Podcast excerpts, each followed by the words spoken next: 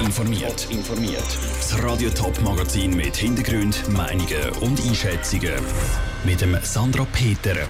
Was Winterthur-Politiker zu den höheren Sozialhilfekosten in der Stadt sagen und was die Zuchthilfe am Open Air St. Gallen ganz genau macht, das sind zwei von den Themen im Top informiert. Machen wir eine kurze Zeitreise. Zurück in September 2017, also gut drei Vierteljahr zurück. Das Stimmvolk vom Kanton Zürich hat dort Ja gesagt zu der kantonalen Vorlage Änderung Sozialhilfegesetz, Aufhebung Sozialhilfeleistung für vorläufig Aufgenommene. Das Ja hat jetzt konkrete Konsequenzen für die Stadt Winterthur. Peter Hanselmann. Über 1 Million Franken ist es in diesem Jahr, 3 Millionen Franken ab dem nächsten Jahr. So viel Geld muss die Stadt Winterthur mehr ausgeben, dass sie vorläufig aufgenommene Menschen hier integrieren kann.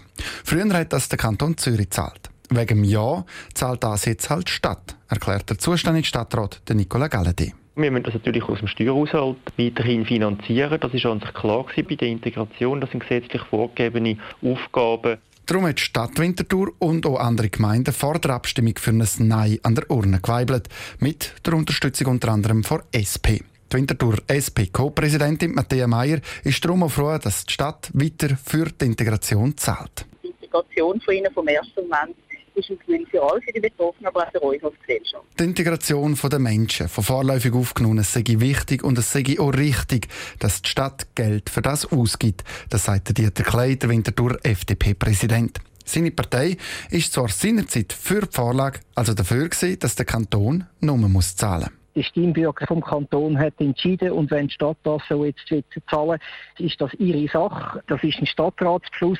Wir als FDP haben die damalige Vorlage klar unterstützt und schauen darum skeptisch auf den Entscheid vom Stadtrat. Genau heranschauen. Das wird dort die SVP vor Stadt Winterthur. Auch sie sind seinerzeit dafür gewesen. Der Stadtrat entscheidet jetzt, sei darum gegen den Willen vom Stimmvolk. Schließlich haben noch die Stimmberechtigten vor Stadt Winterthur Ja gesagt. Die Vorlage ist ja darum gekommen, weil man gesagt es ist nicht richtig, dass vorläufig Aufgenommene die gleichen Leistungen bekommen wie Aufgenommene. Es kann nicht sein, dass die Leute das gleiche Ausmaß an Leistungen bekommen und dass man da muss zurückfahren muss. Und das heisst, die Leute müssen mit weniger Geld auskommen und es ist nicht die Idee, dass die Städte denen mehr Geld zur Verfügung stellen. Betroffen sind in der Stadt Winterthur gut 550 Menschen. Das Geld das kommt aus dem normalen Budget der Stadt und muss vom Gemeinderat bewilligt werden. Der Streit im Gemeinderat ist also vorprogrammiert. Der Beitrag von Peter Hanselmann. Auch die Stadt Zürich gibt wegen dem Volksentscheid deutlich mehr Geld aus. Sie rechnen mit gut 8,5 Millionen Franken. Betroffen sind in der Stadt Zürich gut 1500 Menschen. Zehntausende von Leuten sind das Wochenende St. Gallen am Open Air im Sitterdoppel. Seit gestern Abend sind Konzerte von internationalen und Schweizer Musikern. Neben der Musik hat es auch viele Stände. Einer von denen ist der von der Stiftung Suchthilfe St. Gallen. Schon seit 15 Jahren haben sie eine Partnerschaft mit dem Open Air St. Gallen. Und was sie dort genau machen, das berichtet Michel Leckimann. Suchthilfe hat einen Stand direkt neben der Sternenbühne, der zweitgrösste im Sitterdobel. Besucher können dort alkoholfreie Drinks kaufen, Fotos machen oder Alkohol testen. Und was einzigartig ist, sie können ihr Cannabis testen.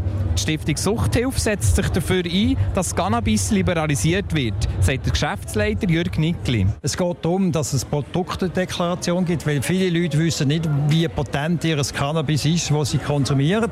Wir haben auch sehr viele gute Rückmeldungen. Die Leute kommen und sagen, oh, bei vorne weiss ich endlich, wie potent mein Kraut ist, das ich rauche. Mit potent meint er, wie stark das Cannabis ist. Seit dem Donnerstagabend sind schon viele Leute bei ihm am Stand vorbeigekommen und haben ihr Cannabis testen das andere grosse Thema für die Suchthilfe am Open Air ist der Alkohol. Da haben sie eine strikte Linie, meint Jürgen Nickli mit dem Augen zwinkern. Wir gehen natürlich aufs Gelände und jeder, der ein zu viel getrunken hat, nehmen wir ins Gebet. Nein, Spass beiseite. Also wir sind nicht da, um jetzt den Alkoholkonsum massiv zu reduzieren. Es geht um den Jugendschutz, dass man konsequent bei den Verkaufsständen die Alterskontrolle macht. Die Leute, die sehr stark alkoholisiert sind, können ansprechen und denen Hilfe zukommen. Und wenn es müssen sein, müssen die auch heimgeschickt werden. Das ist aber die Sache von Security. Als Suchthilfe Dorn im Auge ist es viel mehr, wenn Minderjährige Alkohol kommen. Um das zu verhindern, machen sie viel im Hintergrund und arbeiten eng mit dem Open Air zusammen. Eine Lösung ist zum Beispiel, dass in diesem Jahr das Alter von jedem Besucher auf dem Badge registriert wird.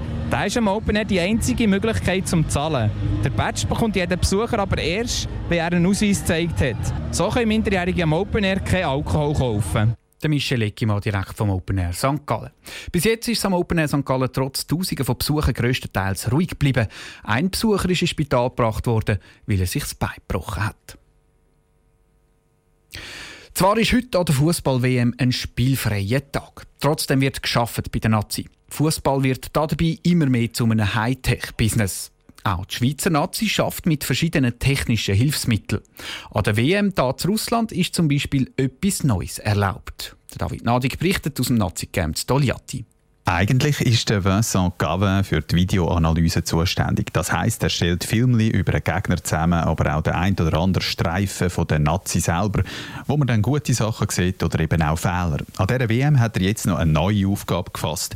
Er ist der Mann auf der Tribüne, der das Spiel von oben beobachtet und dann per Headset den Trainerstab über seine Beobachtungen informiert. Von oben, man sieht gut, und wir können ein bisschen mehr die Organisation sehen, was wir haben geplant auch sehen und dann mit dieser Kommunikation, es gibt für den Trainer eine gute Möglichkeit, um zu verstehen. Normalerweise kann er fragen auch, ist das alles in Ordnung, was wir haben geplant oder müssen wir etwas äh, wechseln und so weiter. Und dann ich kann mit dem Assistenttrainer kommunizieren und äh, er, er spricht mit dem Trainer. Seit der WM ist die Kommunikation mit dem Mann auf der Rang erlaubt und die neue Art von der Spielbeobachtung wird von den Teams rege genutzt.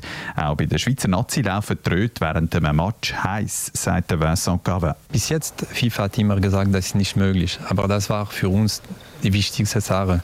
Kommunizieren zwischen Tribune und äh, Bank. Es gibt auch jetzt die Möglichkeit, Bilder zu, zu schicken, Video oder Bilder. Wir können jetzt alles machen. Der Vincent Gavin macht aber ab und zu auch richtige Motivationsvideos für Nazi-Spieler.